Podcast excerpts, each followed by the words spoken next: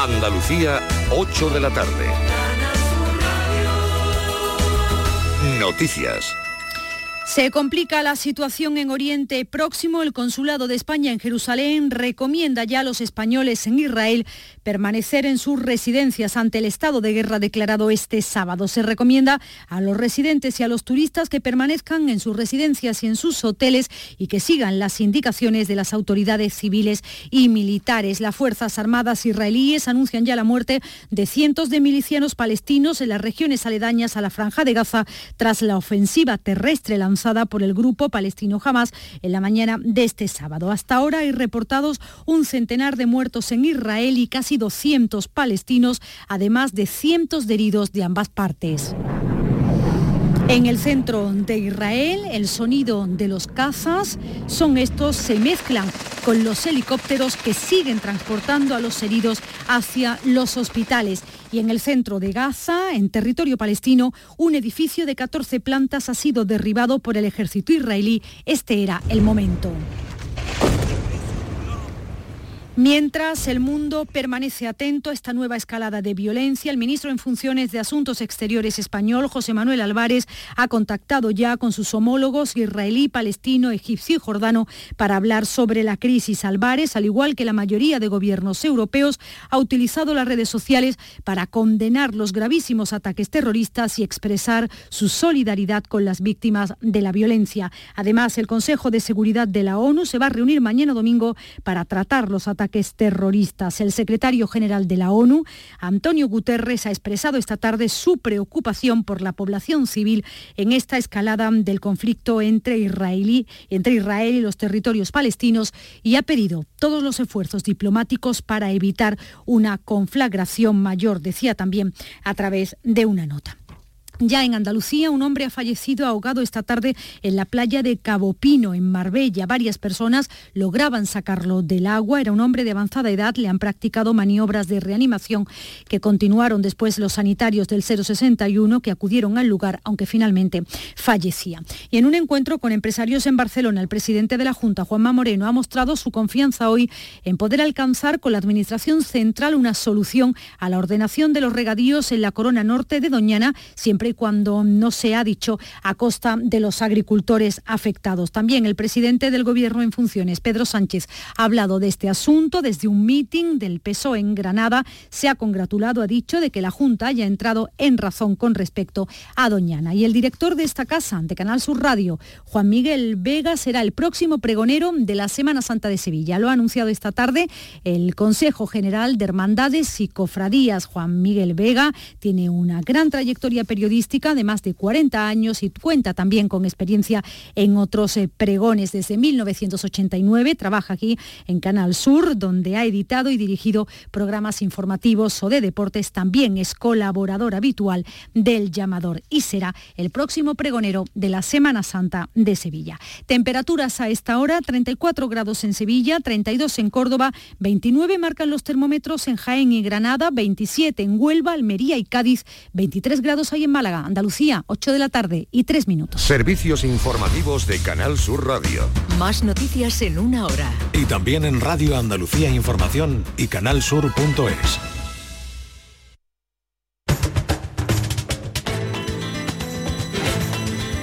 Carrusel Taurino en RAI con Juan Ramón Romero.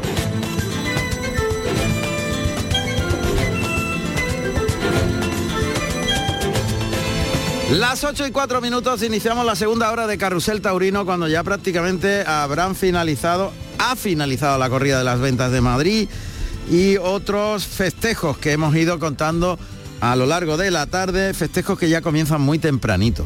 Han cambiado los horarios y ya prácticamente todo, la hora límite está en las 6 de la tarde, pero como el de Canencia de la Sierra, el festival que se ha celebrado en este pueblecito de Madrid, pues comenzaron a, comenzó a las 5 de la tarde o la novillada de Huerta del Rey en Burgos, también a las 5 de la tarde. Tenemos resultados que nos ha contado Pepe Spin de ese festival de Canencia de la Sierra en Madrid. Festival sin picadores, con novillos de recagorri, con aproximadamente tres cuartos de plaza eh, de asistencia de público en Canencia de la Sierra.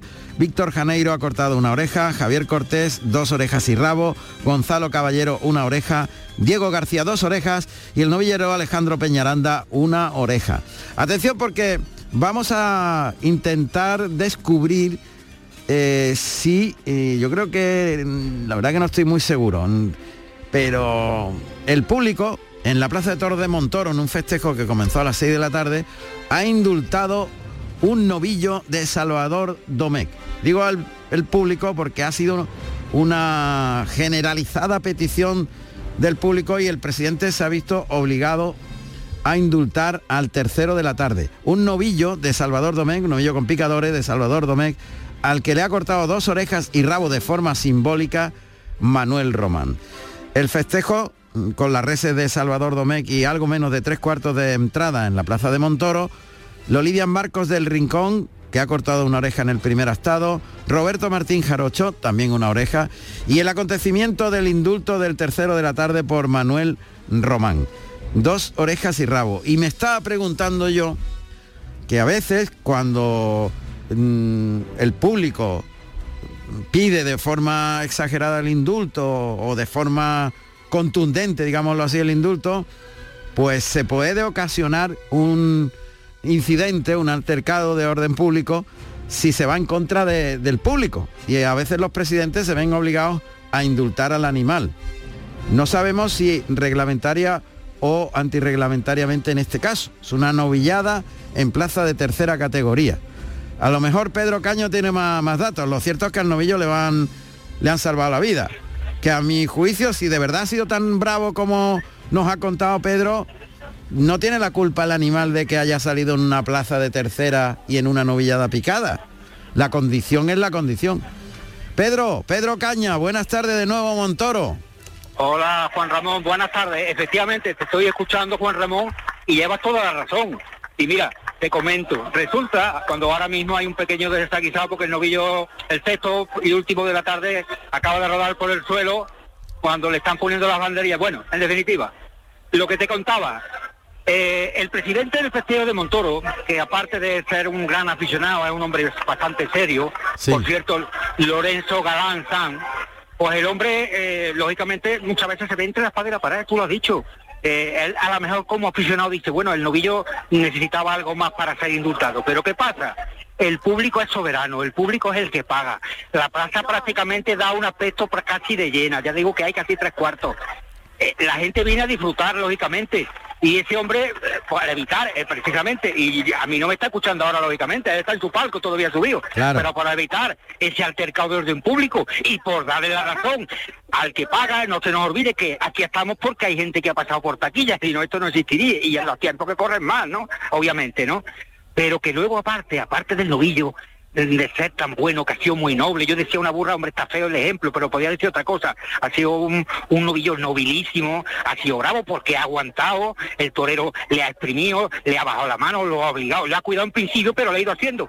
Si ese novillo no, no tiene el motor suficiente y la bravura interior para aguantar hasta ahí, lógicamente no hubiera llegado y no se hubiera indultado. Pero luego no hay que olvidar tampoco que estamos ante una gran ilusión cordobesa, que a Manuel Román, que también había que, bueno, cuidarle un poquito más, ya sabes lo que te quiero decir, de echarle un tipo de enemigos un poco de más digamos, importancia, porque es lo que se le da como a estos tres últimos que están saliendo, que todo hay que decirlo. La novillada vio tres y tres y estos tres últimos, sin ser mastodontes, pero tienen una dignidad para una plaza como es Montoro. Pero la faena en definitiva de Manuel Román ha sido extraordinaria, ha tenido una cadencia, ha tenido una clase, ha tenido una cabeza privilegiada que tiene este chaval, y ahora mismo precisamente comienza la faena de ese sexto, lo pasa por alto, con esa suavidad, la plaza está en silencio y en cualquier momento ya verá, ya verá rugir los tendidos, ¿no? Claro, claro. Entonces, eh, en principio, más o menos es como tú nos describías al principio, perdón por la redundancia, en el comienzo de la retransmisión, eh, en que ha sido la plaza por unanimidad la que, la que ha obligado al presidente a, otorgar el, indulto del novillo. Yo te, yo insisto, mi opinión personal. mira, luego vamos a tener, luego vamos a tener en el comité de expertos a, a Luis Miguel Parrado, que es uno de nuestros queridísimos eh, miembros del comité que, que está abogando porque los indultos mm, se regulen en el sentido de que no sean facilones, ¿no? Pero yo creo, yo creo que, que ahí hay muchos matices que tenemos que, Totalmente que tener acuerdo. en cuenta y que estudiar esos matices. Y, Juan Ramón. Sí, Perdona que te ahora, al decir eso, al decir el comentario y al hablar del buen amigo Luis Miguel Parrado, sí. se me viene a la mente, mira, el día 8 de octubre de, no me acuerdo ya los años, pero en fin, el día que tomó la alternativa en esta plaza Andrés Luis Dorado, actualmente retirado, y de manos de, de, de Juan Serrano Finito de Córdoba y con el Fandi de testigo, Sí. se pidió un indulto mayoritario de un toro de García Grande, que recordar, eso fue este eh, Luis Miguel, que es un máquina, un fenómeno de la mente pues, y de la ganadería, lo puede decir mejor. Y yo recuerdo el cabreo monumental que, que pilló pues, Luis Miguel Parrado, que hasta tuvo sus más y sus menos con el, el presidente de aquella época, por un indulto que se pidió y que no se concedió porque en ese momento no estaba contemplado en el reglamento. Y recuerdo que el mismo Luis Miguel defendía el indulto a capa y espada, ¿no? Sí, Y el caso de hoy, como tú has dicho, y yo lo he vivido aquí en persona, lo ha pedido la mayoría del público que ocupa la, la- la mayoría, valga la redundancia, de los escaños de aquí del Coto Montoreño. Claro. El hombre, yo me pongo en su lugar y la verdad digo, bueno, es que lo piden los que pagan y yo a lo mejor pienso o le quiero exigir más, pero es que es que la ha pedido todo el mundo, ¿no? claro. Y ahora precisamente rompe el paso doble, se escucha de fondo cuando Sí. ese Manuel Román con la mano izquierda está tirando perfectamente de, de ese sexto de la tarde. Juan Ramón, no si quiero que se me olvide, he tenido ocasión de charlar un poquito con el ganadero, con Salvador Sí. Tomé, y me ha dado el nombre eh, del toro indultado, ¿no? Ah, sí. Me dice este novillo, con el guarismo cero, está marcado en el costillar con el número 5 y respon- responde al nombre de derrota. No derrota a Cádiz, sino de derrotar, ¿no? Ya. Derrota. Bueno. Que por cierto, dicho sea de paso, le he dicho al ganadero, Hmm. hablando claro, como te decía a ti antes, y por defender esta fiesta, digo, ganadero, le tengo que felicitar, pero los tres primeros no me han gustado en cuanto a su presentación. El hombre ha sonreído y me ha dicho, es que lo han cogido a última hora, es que no han comido lo suficiente, porque él mismo reconoce que, que dejaban algo que desear esos.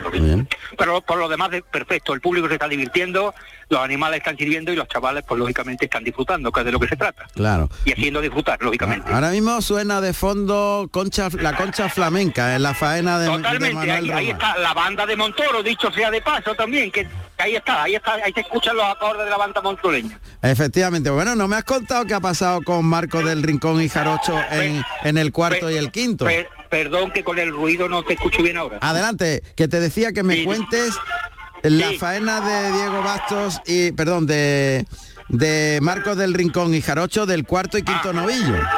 Ah, bueno, eso es. Mira, pues Marcos del Rincón, el hombre, ha estado muy dispuesto también en el cuarto. Lo que pasa es que lo ha pinchado y ha escuchado una ovación mm, después de finiquitarlo, ¿no? Y Roberto Martín Jarocho ha estado el hombre muy entonado también. Y pienso que quizás mm, la ha jugado un poquito, le ha faltado por lo menos lo que decimos aquí los aficionados que estamos juntos presenciando el festejo. Sí. Quizás le ha faltado despegarse un poco más de porque el novillo era bueno y se la tocaba un poco, eso hacía que desluciera algo la serie, pero bueno, el chaval se ha repuesto, ha estado también muy bien con los palos, pero se le ha quitado el medio de una gran tocar y lógicamente el público soberano le ha pedido los dos trofeos que el presidente ha concedido también. Dos orejas.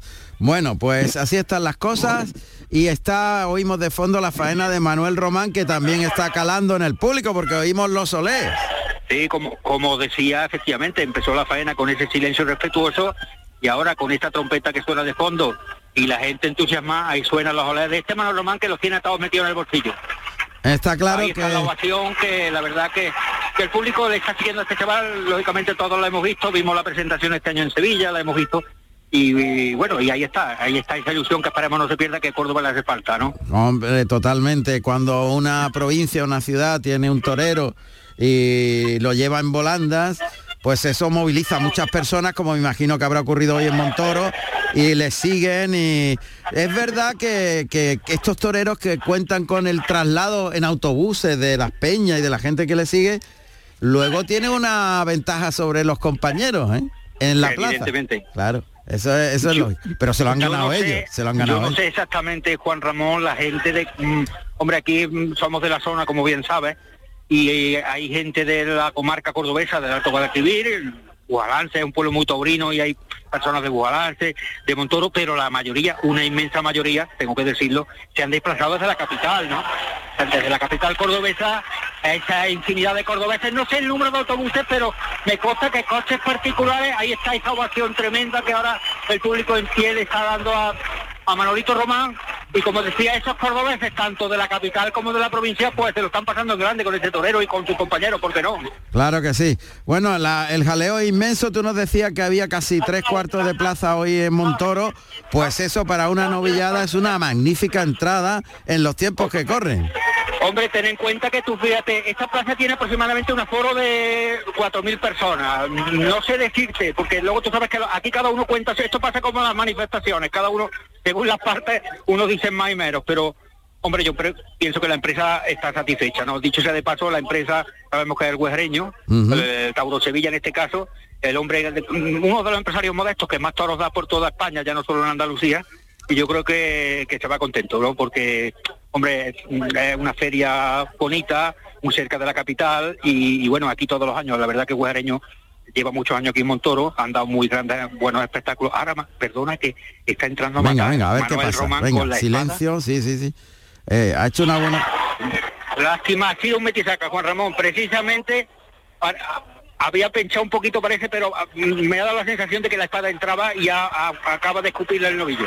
Pero bueno, ahí está la gente de fondo todavía con la espada. Vamos a darle otra oportunidad a ver si eh, da el colofón final a la tarde, ¿no? Recordamos que Manuel Román ha indultado al tercer novillo y ha cortado dos orejas y rabos simbólicas de su primer estado. Eso es. Y ahora, si acierta, le van a dar otro... Sí, está, está ahora precisamente colocando la en suerte, monta la espada. Vamos a ver, se dirige justamente ahora. Ahí está, guay, otro pequeño metizaje, se ha quedado la espada, digamos, un pinchazo casi media, no llega a la media tocada, arriba eso sí, pero ese es el pequeño talón de Aquiles de la tarde, casi la más de, de Manuel Román. Pero bueno, vamos a ver el público lo que lo que decide o a ver en qué queda esto, ¿no? La verdad que el novillo también ha servido, como decía antes, la novillada, eh, sabemos cómo te sale lo de Salvador Domé, pero vamos, sale, los vemos mucho en novilladas sin caballo, precisamente que esta casa... eh, Canal Sur. Los, y, los Canal Sur no, y- no- y dan no un espectáculo siempre enorme, un espectáculo tremendo de bravura. Tremendo normalmente. siempre, y hoy estos pues lógicamente no se han quedado atrás, ya digo, los, los seis, los seis han servido, lástima de- te digo que los primeros más flojitos y, y un poco menos vistosos, digamos, pero luego la novillada ha estado acorde con lo que con lo que los chavales necesitan para poder disfrutar y triunfar. Claro. Que dicho sea de paso, creo que mañana tanto Manuel Román como Jarocho torean se desplazan hasta tierras más frías, hasta Huerta del Reyemburgo, porque mañana tienen un compromiso también allí. Eso es, donde hoy ha habido otra novillada. Bueno, pues hemos consultado y efectivamente no es reglamentario el indulto, pero el reglamento especifica que se puede indultar para evitar un altercado eh, de orden público, si es que el público exige a la fuerza que se indulte al novillo. O sea que eh, está contemplado lo que ha ocurrido hoy en el que tú has explicado en Montoro. Y ya digo que es verdad. Luego, yo creo que esto tiene un debate importante y que lo vamos, lo hemos venido realizando durante mucho tiempo y, y tiene un debate en el que hay que estudiar cada matiz y regular el indulto de una manera un poquito más acorde con la realidad social y con la evolución de la tauromaquia. No quiere decir que sea un, el indulto algo de, digamos, de broma o algo que, que sea mm, fuera de lugar, porque eso se ve claramente cuando un, un animal no es de indulto. Pero sí que hay que regularlo y el buscar la excepcionalidad del semental perfecto, futuro semental perfecto, etcétera, etcétera, a mí me parece que en los tiempos que corren y con lo que el público está pidiendo, mm, está un poco fuera de lugar. Así que, que bueno, un poquito más tarde te llamamos y me das el resultado de Manuel Román completo. De momento es el triunfador del festejo, dos orejas y rabos simbólicas del, del novillo indultado en Montoro. Volvemos un poquito más tarde. Estu- estupendo, venga, espero, un abrazo. Pedro Caña, desde Montoro.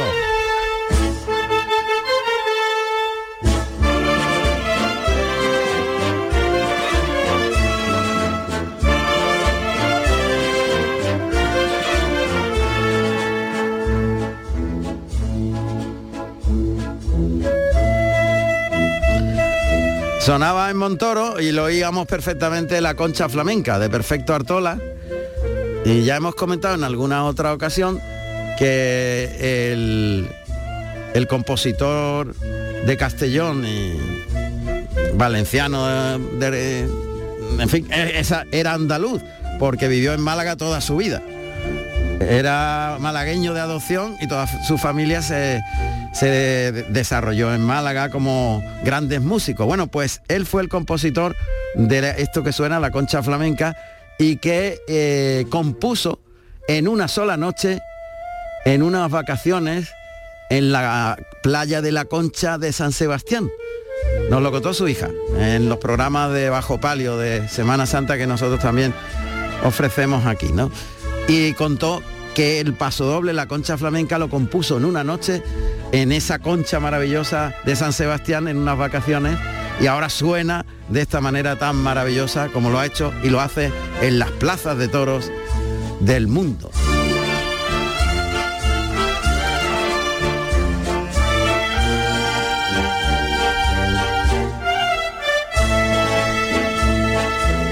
Y cambiamos de... de...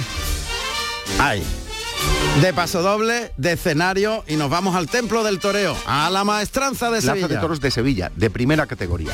La Real Maestranza de Caballería de Sevilla es un espléndido edificio que fue diseñado en el año 1761 por el arquitecto Vicente San Martín, sobre lo que siempre fue en Sevilla el coso llamado del Baratillo, de madera y cuadrilongo, del que ya se tienen noticias en el año 1707.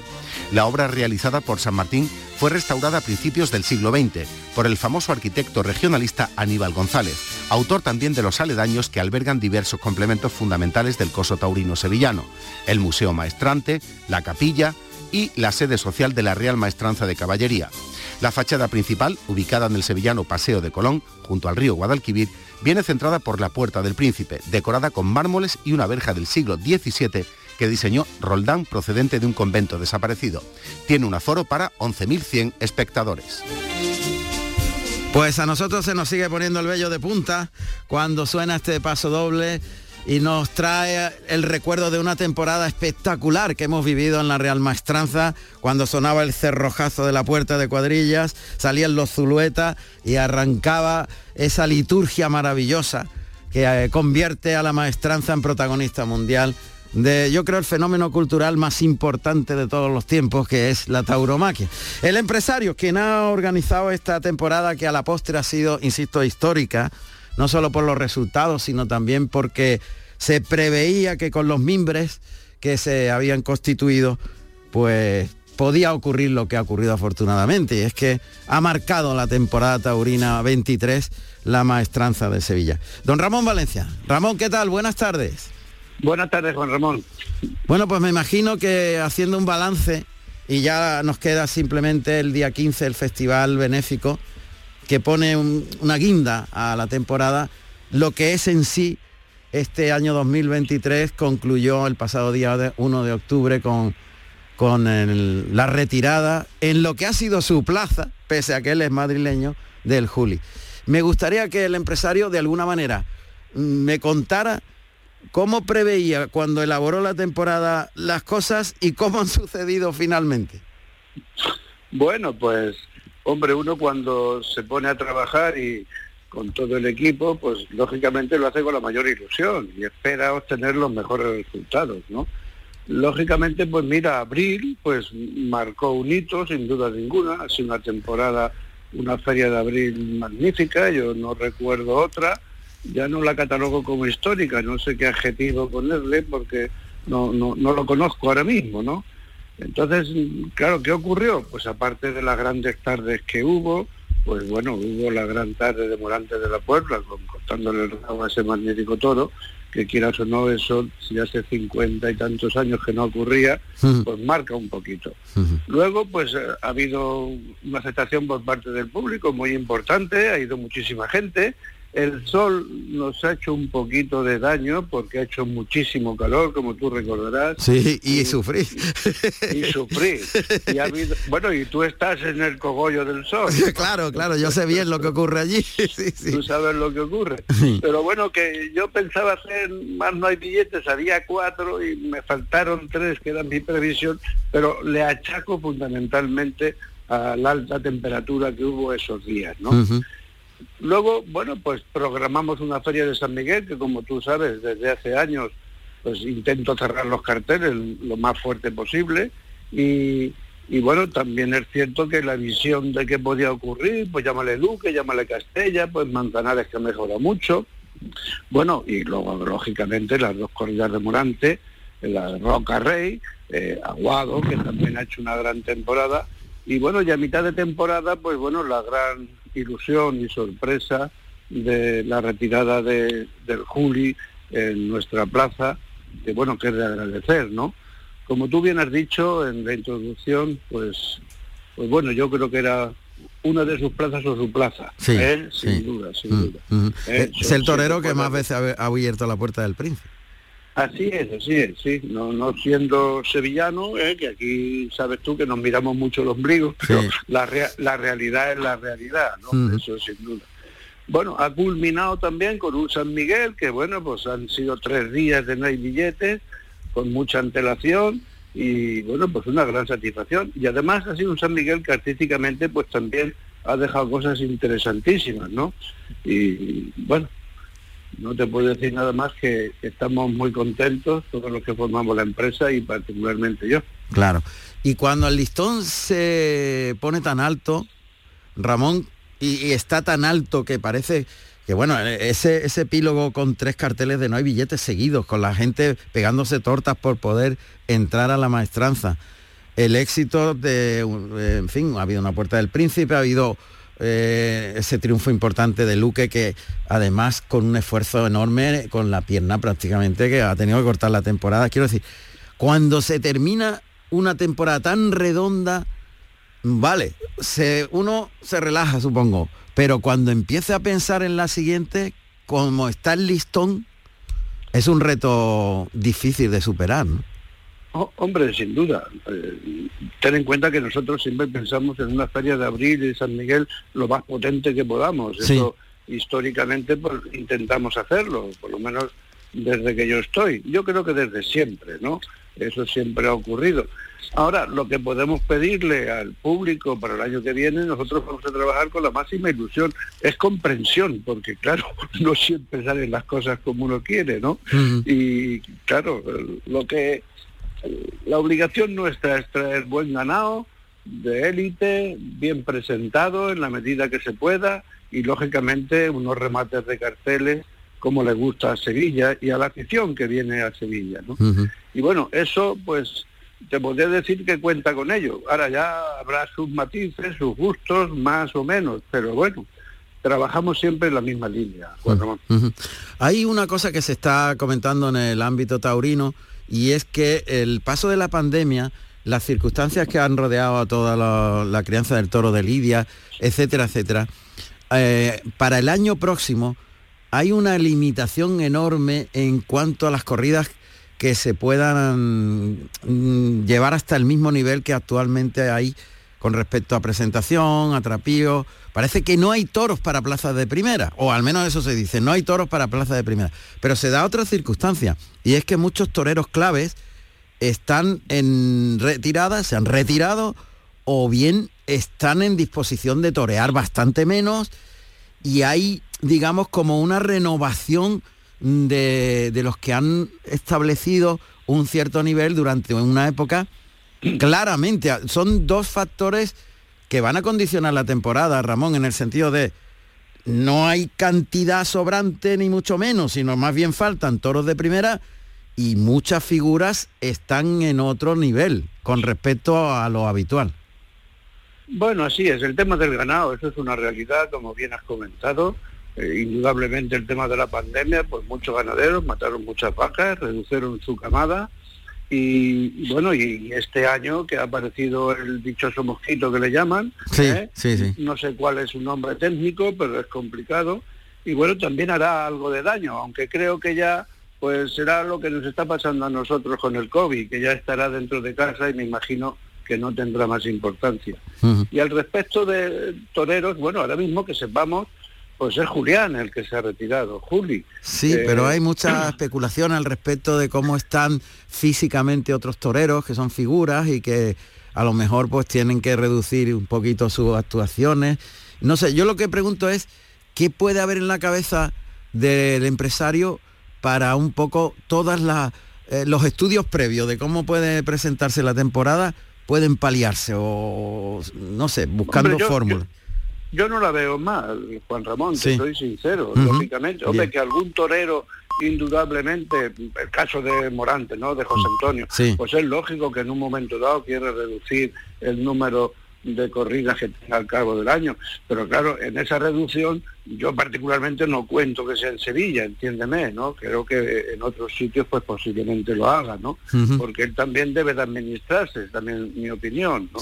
Y luego, pues, eh, pues como yo digo, cuando uno cambia un consejo de administración en una empresa, pues no cambia todos los consejeros, se cambian unos pocos y otros siguen para que les vayan enseñando. Pues aquí con el toreo pasará exactamente igual, ¿no? Va a entrar gente nueva que está entrando, sin duda ninguna, y poco a poco ayudarán mucho a la fiesta. Yo soy optimista en ese sentido. Ah, pues eso es bueno, siempre eso es bueno. De la temporada, eh, Ramón Valencia cambiaría algo de la que ha pasado, digo yo. ¿Algo o la ve perfecta? bueno, la, veo súper perfecta. Mm. ya los medios de comunicación lo habéis calificado de esa manera, mm. histórica, yo a eso no le puedo poner ninguna pega, mm. ¿eh? absolutamente ninguna. Alguna cosita nimia, pero vamos, no, no cambiaría absolutamente nada. Es más, rezaré a la Virgen pues para que se repita lo más parecido posible. ¿eh? Virgencita que me quede como estoy, ¿no? Virgencita que me quede como estoy. no está mal, que no está mal. no estará, evidentemente. Ramón, también hay mucha ilusión en los sin caballos. Sobre todo hay dos nombres que están llamando mucho la atención, el de Zulueta y el de Mariscal. Y, y en el caso de Zulueta, no sé por qué, pero me da la impresión que a lo mejor en un momento dado la empresa de Sevilla se echa para adelante y en las labores de apoderamiento de Ramón Valencia dice, pues hay que apostar por el futuro, ¿no? Como en Real Madrid cuando fichaba a Vinicius. Ah, sí, sí, claro. Oye, a, mí eh, Javier, desde que lo vi en Sevilla, porque tenía muchos rumores, la verdad es que me encantó. Lo vi que es un torero de futuro, un torero sevillano, por decirlo así, y clasificarlo y bueno, eh, está todavía sin caballos, tiene que rodar. Hmm. Pero bueno, se, le ve una promo y una forma de torear distinta, ¿no? Y eso, quieras o no, marca. Hmm. Eh, lógicamente, bueno, pues ahora cuando termine temporada, pues la idea es sentarnos y hablar y ayudarle, eh, será lo mínimo que pueda hacer yo. Luego a partir de allá, pues Dios dirá.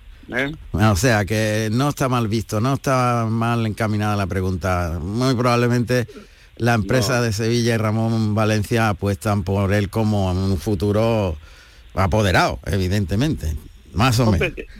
Aunque esté sin caballos, como bien te he dicho, le veo futuro. ¿eh? y, bueno, yo apuesto por esas cosas. Lo mismo que en su día aposté por Andrés Rocarrey, quiero decirte que era novillero, estaba al final de su carrera de novillero, ¿no? Sí, sí. Pero bueno, que lo veo, lo veo. Y Dios quiera que todo salga bien. ¿Eh? Seguro que sí. Bueno, pues agradecemos mucho a Ramón Valencia que siempre colabora y está presto a, contarnos esas cosas que, el aficionado quiere oír. Y evidentemente tras una temporada como esta, pues ya sabe que la empresa trabaja para que el año que viene tenga también sus puntitos álgidos como esta que hemos vivido. Un abrazo muy fuerte, Ramón. Muchas gracias. Otro para ti, Juan Ramón, y muchas gracias a vosotros. Gracias. Adiós. Carrusel Taurino en RAI con Juan Ramón Romero.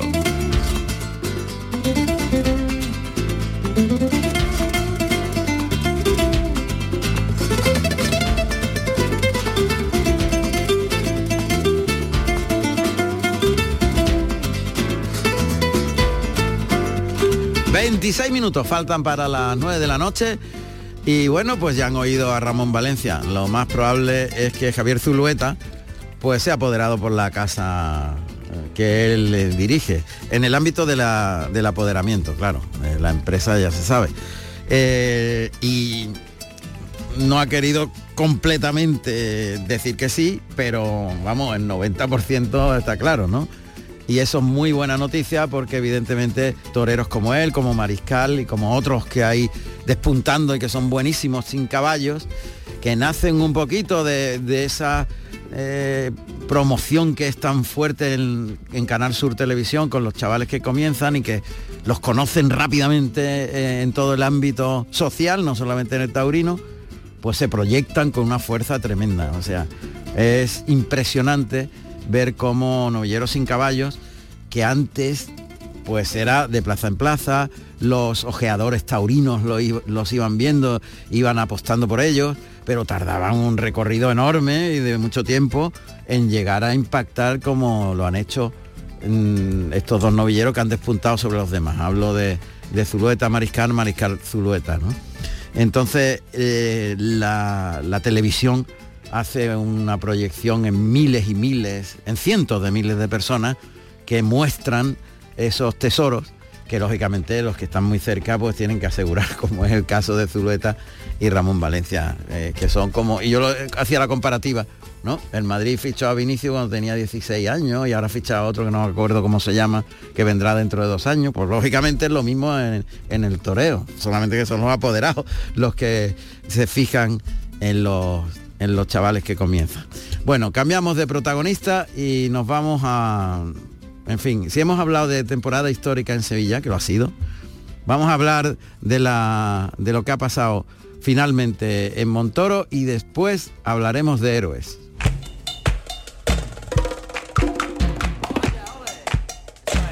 Carrusel Taurino. Bueno, pues ahora sí que vamos a tener el resultado final de Montoro, Pedro. Sí, Juan Ramón. ¿Ha habido premio para Manuel Román en el sexto? Pues lamentablemente no. toda la ovación que escuchábamos en directo ahora se tornó en un cauto silencio y la verdad que estaba después de esa media tocada que narramos, como decía en directo, después se atascó un poquito con el verduguillo y el toro tardó en doblar. Pero lógicamente, eso sí, ha salido en hombros por la puerta montoreña, que aquí se, así se denomina la puerta grande de Montoro, acompañado por el burgalés Jarocho. Así no es que eso es lo que lo que hacía terminado el festeo cuando todavía permanecemos aquí en el callejón de la Plaza de Toros ya con muy poquito público ya todavía abandonando por los escaños de, esta plaza. Perfecto, pues muchas gracias Pedro eh, Caña. si me permite, mm, y tengo un medio segundo o medio minuto, como suele decir, no quisiera dejar, igual a ti no te ha llegado la noticia, pero me consta que en tu programa Todo Caballo hiciste un reportaje aquí en Montoro con Juan Calero, no sé si te recuerdas, creo que sí. Sí, sí. Bueno, pues desde aquí le mandamos nuestro más máximo apoyo y, aliento porque ha sufrido, el amigo Juan Calero ha sufrido un accidente, se ha caído precisamente de un caballo. Vaya, vaya por Dios. Y ha tenido que ser intervenido quirúrgicamente en el Hospital Reina Sofía de aquí de Córdoba. Y todavía, aunque me cuentan que está ya en casa, pero todavía tiene que, tiene que tener alguna otra intervención puesto que ha tenido, según me dice, una lesión también en la cara. La verdad que lo ha pasado muy mal, le pilló solo en el campo. Madre mía. Tú que lo conoces y lo estuviste grabando y estás todos los días viendo el mundo este, que no solo los toros pegan con nada, que también los caballos. Bueno. eso sabes tú, lógicamente. Que me lo digan a mí, lo que he sufrido yo. que no, estaba más tiempo en el suelo que en lo alto del caballo. bueno, pues, que haya mejoría para Calero. Un abrazo fuerte, Pedro. Muchas gracias. Venga, un abrazo a vosotros. Gracias. Venga, buenas noches. Francisco José Ureña Valero, Paco Ureña, nacido en Lorca, Murcia, el 26 de diciembre del año 1982. Tomó la alternativa en Lorca, el 17 de septiembre del año 2006, actuando como padrino Javier Conde y como testigo morante de la Puebla con toros de Gavira.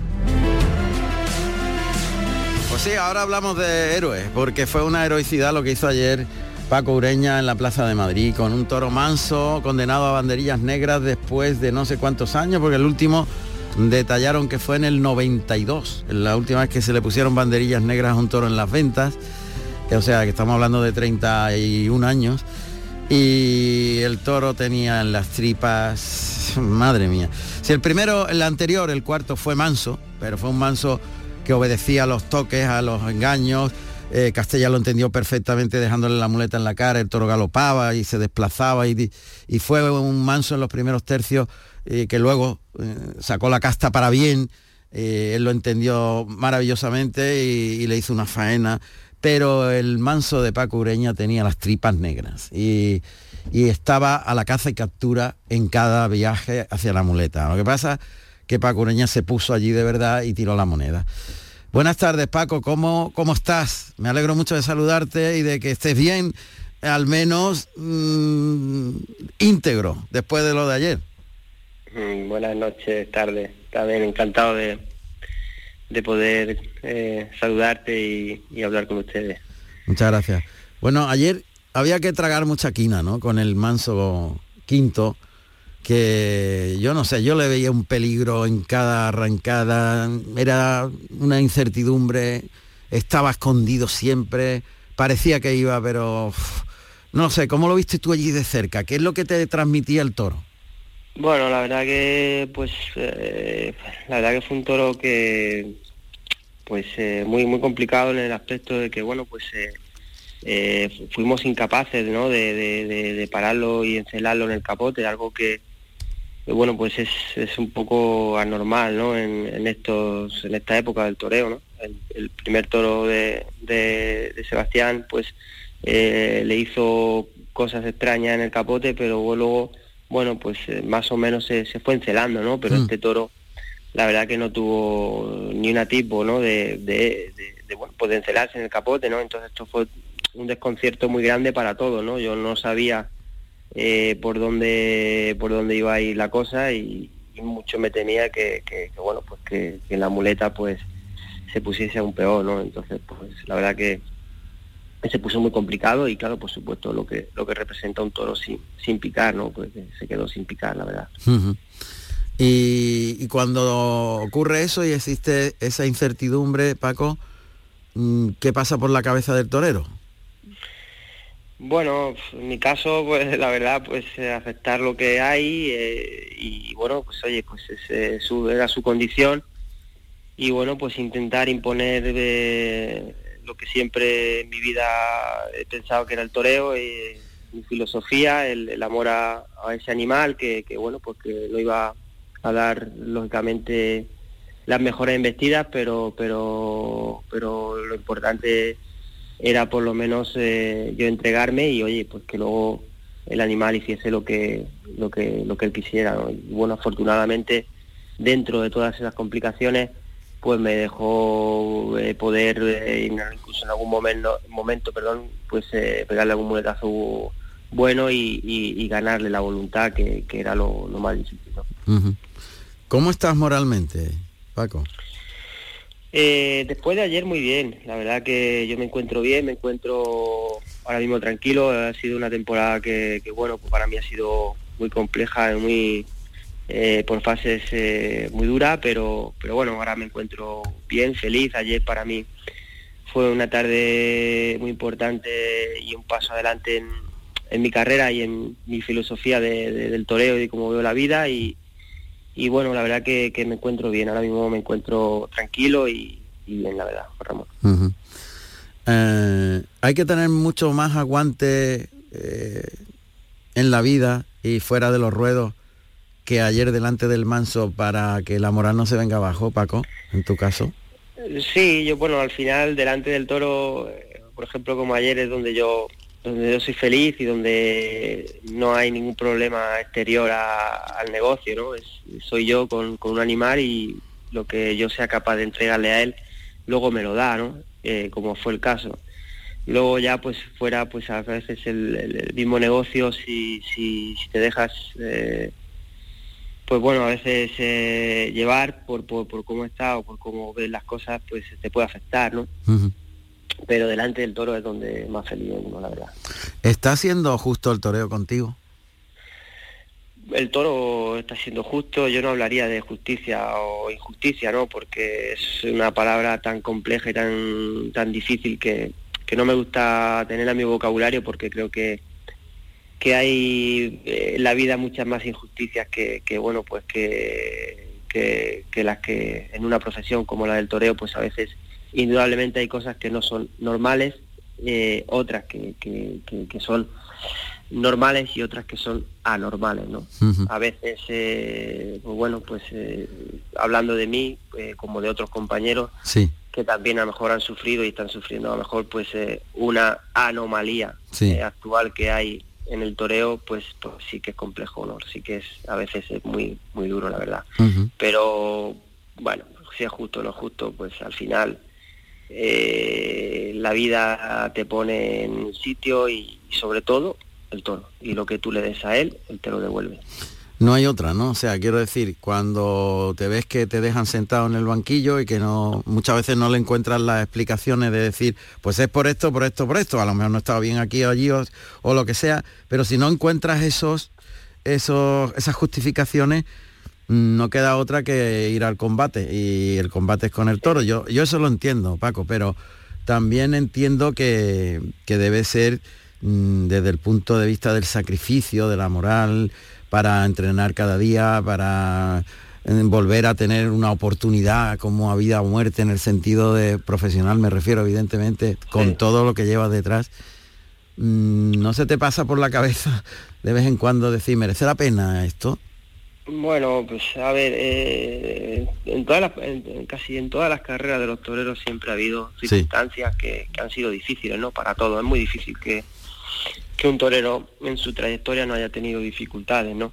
Creo que es prácticamente imposible. En mayor o menor medida depende de cómo, cómo esté en su, en su, eh, bueno, pues en su nivel, ¿no? Hmm indudablemente pues sí que es duro no cuando oye pues cuando tiene resultados en la plaza y luego a lo mejor pues en, las contrataciones eh, no, no, se refleja, ¿no? Indudablemente lo que a un torero le gusta es torear. Eh, a mí lo que me gusta es torear. Mm. Eh, siempre y cuando, oye, pues las circunstancias de contratación pues se reúnan. Claro, indudablemente, mm. claro, indudablemente pues hay momentos, pues por ejemplo, pues oye, pues, puedo poner un ejemplo muy pragmático que, ha sido este año, ¿no? Después de, de, Madrid, de la corrida de, de Victorino en San Isidro, que fue una tarde, pues, oye, pues muy importante, yo creo que de, de, las más importantes de mi carrera. Sí. Pues oye, eh, estar dos meses sin torear eh, te mueve los cimientos. A mí, por ejemplo, ha sido eh, este año, pues, un punto muy, muy fuerte de inflexión en mi, en mi vida, en mi carrera, pues, en el cual, pues, me, temblaron esos, esas ideas y esos cimientos de decir, oye, qué está pasando aquí, ¿no? Es hora de decir basta. Incluso se lo dije a mi, a mi mujer, ¿no? Hubo, a los tres días, oye, empezaron a hacer sustituciones, no, no, no, no, no, no veíamos esa bueno, pues esa cosa y, incluso dije, oye, pues quizás hasta aquí, ¿no? No, no, no lo sé, ¿no? Además, mm, incomprensiblemente decía, no puede ser que, que, esté dos meses sin torear, es anormal. Eh, fue muy duro, eh, pues bueno, pero luego con el paso de los días, de, la reflexión, de, de, la no queja, de no quejarme, de, de, poder de verdad reflexionar, me di cuenta que, bueno, pues que es, es mi signo, es la, la, decisión que yo he tomado de, cómo llevar mi carrera y a veces las cosas pues no no no no se no se aunan para que para que bueno pues para que sea como uno quiere y, gracias a, yo creo que a, eso incluso, eh, ese proceso creo que, me está haciendo mucho más, más fuerte, mejor torero y sobre todo eh, creyendo más en, el camino que, quiero seguir y, donde quiero ir. que, siempre, o en este aspecto creo que he sacado lo, lo, más positivo de, de todo. ¿no? O sea, que te crece en el castigo, como decía el poeta. No queda de otra. Yo creo que, esa es la, fortaleza de, los de las personas, ¿no? Que, ninguna, todas las personas somos muy fuertes, ¿no? Y nunca creemos que somos capaces de hacer algo hasta que no nos toca eh, eso, ¿no? Y tenemos que superarnos, ¿no? Y, esa es la fortaleza de, la vida, ¿no? Y lo, bonito, yo creo, Ramón.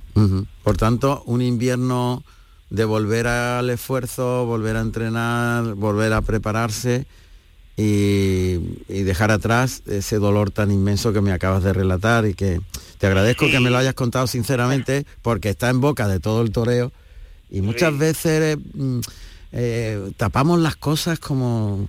bueno, le, damos normalidad a lo que a veces queremos darle normalidad a lo que no lo es. Exacto, eso es.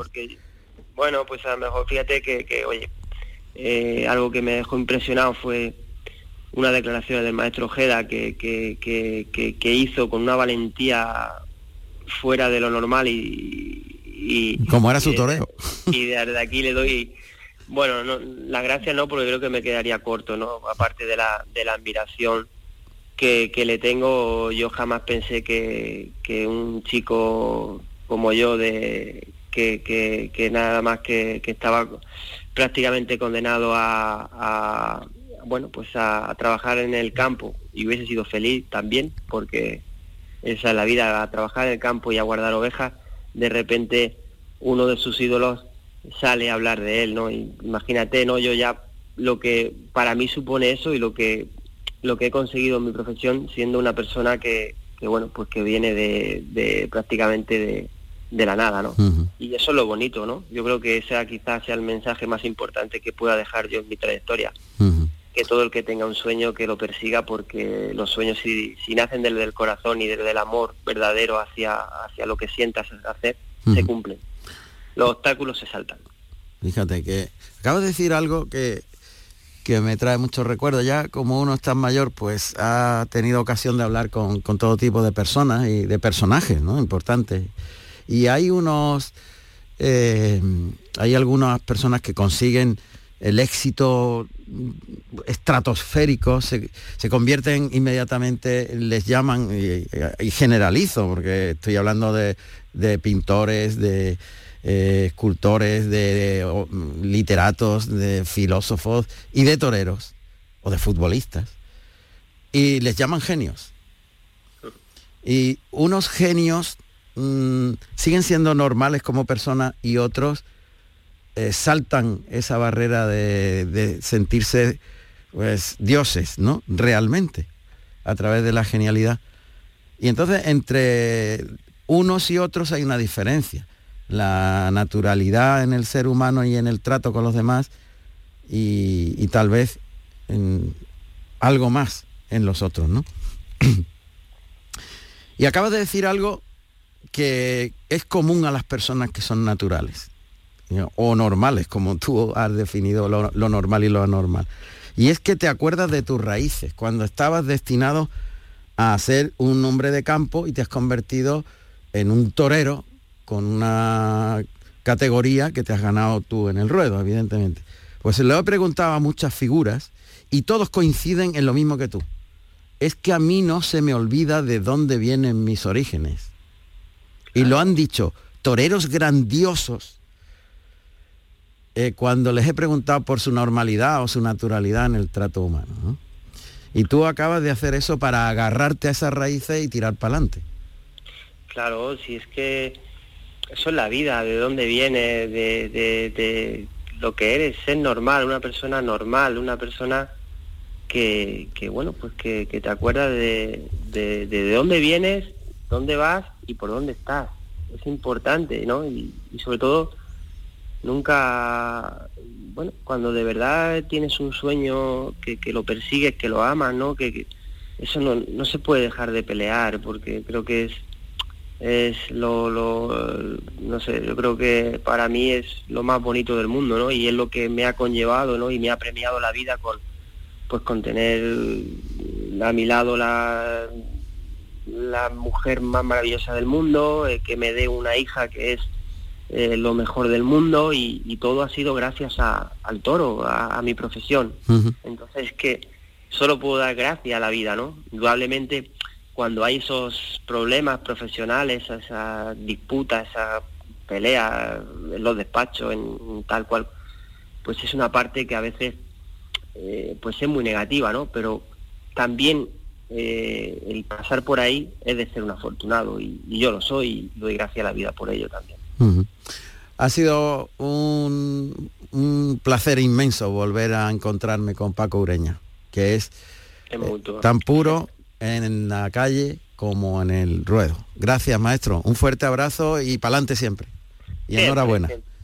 Muy amable, muchas gracias. Un abrazo muy fuerte. y enhorabuena por tu programa. Muchas, gracias. Gracias. Adiós.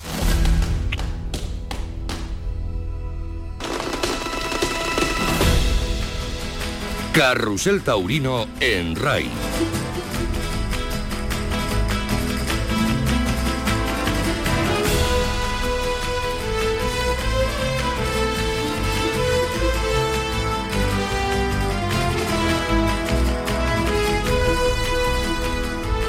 la verdad es que eh, yo creo que era muy, muy interesante conocer eh, dos ámbitos que son fundamentales cara a la temporada 2023. El de Ramón Valencia, después de una temporada histórica en Sevilla, cómo se plantea y cómo evitar morir de éxito para el año próximo y el sentimiento y, lo que hay por dentro de un hombre que ayer se jugó la vida en cada uno de los muletazos que instrumentó al toro quinto de la tarde en Madrid, ese manso tremendo y de Victoriano del Río. Él, concretamente con el hierro de toros de Cortés, que se llama andaluz. Qué pena, porque los andaluces somos bravos de verdad y vamos por derecho, siempre. Bueno, pues este le pusieron andaluz, pero tenía las de Caín. Y, ha sacado lo mejor de la personalidad del ser humano de, de Paco Ureña, que ya lo han visto, es grandiosa. Bueno, eh, teníamos previsto un, un pequeño comité de, de expertos, pero es que quedan cuatro minutos. Y le pido disculpas a Luis Miguel Parrado. Luis Miguel, No disculpas ninguna, hombre. es que fíjate lo que estaba contando Paco Ureña, ¿no? Paco que durante mucho tiempo, fíjate, es para tirar para casa, ¿no? Pero durante mucho tiempo, sobre todo en su época de novillero con caballos, tuvo cuartel general aquí en Andújar. Fíjate que hizo collera para muchas cosas con David Valiente, con el matador de toros, que precisamente mañana hace su despedida del toreo en una clase magistral, ahora es director de la Escuela de Jaén y hace su despedida en una clase magistral precisamente en el Coso de la Alameda como preludio a la Feria de San Lucas que viene la semana que viene. Y en cuanto al toro que decía de toros de Cortés, que se llamaba Andaluz, Mira, por el comportamiento, por las hechuras y por el pelo, se podía haber llamado burganoso, cardilisto, yeguizo o incluso burgalés, que son reatas muy de la casa de los bayones, aunque mm, diga Victoriano que de aquello lo eliminó todo, pero Algo queda. Mira, decía Joselito de la Cal que fue un grandioso entendido del campo bravo, banderillero antiguo y que fue eh, uno de los profesores de la Escuela de Madrid en sus inicios y que era el que le daba teórica de las ganaderías a los chavales que querían ser toreros, aquellas maravillosas generaciones de toreros de últimos de los 70 y los años 80, Ujú. decía una frase que era que el, el comportamiento de los toros en la plaza desmienten las mentiras de los ganaderos en el campo. Eso lo decía él, no lo digo yo, lo suscribo, ¿eh? Pero lo decía él, no lo decía yo, a ver si ahora alguno se me va a poner tiquismiquis. Pero hay casos que son claros, son, Bueno. son claros. Yo quería haber hecho un, un comité de expertos, pero in- entiendo que, que había que buscar el corazón y el alma de un torero como Paco Ureña en un momento como este. Y, y por eso, insisto, vuelvo a pediros disculpas. Y quería que me hicieseis un resumen de, de lo mejor de, de esta temporada para ir analizándolo poquito a poco, semana a semana. Pero al final, como nos quedan tres minutos, tú sabes que ha habido un indulto en Montoro, no sé si has Sí. oído el resto del programa, pero lo hemos comentado, supongo que estarías viendo Madrid, pero hemos comentado que ha habido un indulto eh, de un novillo con picadores en Montoro, al que ha cortado un rabo simbólico eh, Manuel Román, ¿no? Y claro, siempre nos hemos acordado de, de Luis Mi Parrado, a ver, porque tú eres un poquito el tamiz del indulto, en el sentido, pero yo creo que ya va siendo hora, eh, insisto, en que todos demos una opinión, todos, y se regule el indulto, no de una forma tan heterogénea, tan, sino mm, de otra manera con respecto a cómo se entiende hoy en, en el reglamento, ¿no? Me da la impresión. No, El no que se convierta en algo cotidiano, pero las los parámetros deben cambiar en, en la... Sí, pero fíjate, fíjate, fíjate. eh, estamos hablando con el reglamento actual que se supone que es mucho más restrictivo con el tema del indulto y se ha convertido en un auténtico cachondeo. Mira, yo Montoro lo tengo a 20... Voy a hablar a calzón quitado. Montoro lo tengo a 20 minutos de mi casa. A 20 minutos, ¿eh? O Mm. sea, tengo 35 kilómetros en autovía. Sí, Y no, he, y no he ido. ya. No he ido, ¿por qué? Porque las cosas cuando encima son previsibles, pues tú me entiendes, ¿no? Y- y te digo, si ahora con esto que es más restrictivo se ha convertido en un absoluto cachondeo, imagínate si se abriera más la mano. Yo creo, no es, abo- es que si me pongo a decir que quiero abogar por la pureza va a sonar un poco rimbombante, ¿no? Pero por la seri- un poco por la seriedad de esto. Es que yo yo digo una frase siempre, tú la sabes, que es que hace 20 años cuando te decían que, y hay muchos ganaderos en Petit. Comité que lo reconocen cuando lo hablan, ¿no? Lo que pasa. Luismi, es que nos quedan 30 segundos. Eh, Sí, es bueno, que habría- es que es largo de contar. Claro, es largo de contar. Es que luego el público cuando aprieta y exige y, y ponen un tris aquello de, de- del Porque al altercado, público- se alma al la de Dios, ¿sabes? Porque al público se le ha hurtado, por ejemplo, el conocimiento, sobre todo a las nuevas generaciones, que había un gran premio para el toro bravo, que no era A vuelta al la ruedo. vuelta al ruedo. Ya. Exactamente. Bueno. No puede ser, no puede ser que el número de indultados quintuplique o se duplique el Ah, de número la de toros vuelta de al- vuelta al ruedo. Vale. Que imposible. Ese es Perfecto. uno de los problemas. Y es que me tengo que ir, si no te dejaría, que son faltan 15 segundos. Gracias, Luismi. A ti siempre. Y gracias a todos los oyentes de Carrusel Taurino, a don Francisco Ruiz en la realización y a don José Carlos Martínez Sousa en la producción. Como siempre, un abrazo fortísimo a todos vosotros. Buenas noches, que lo paséis bien.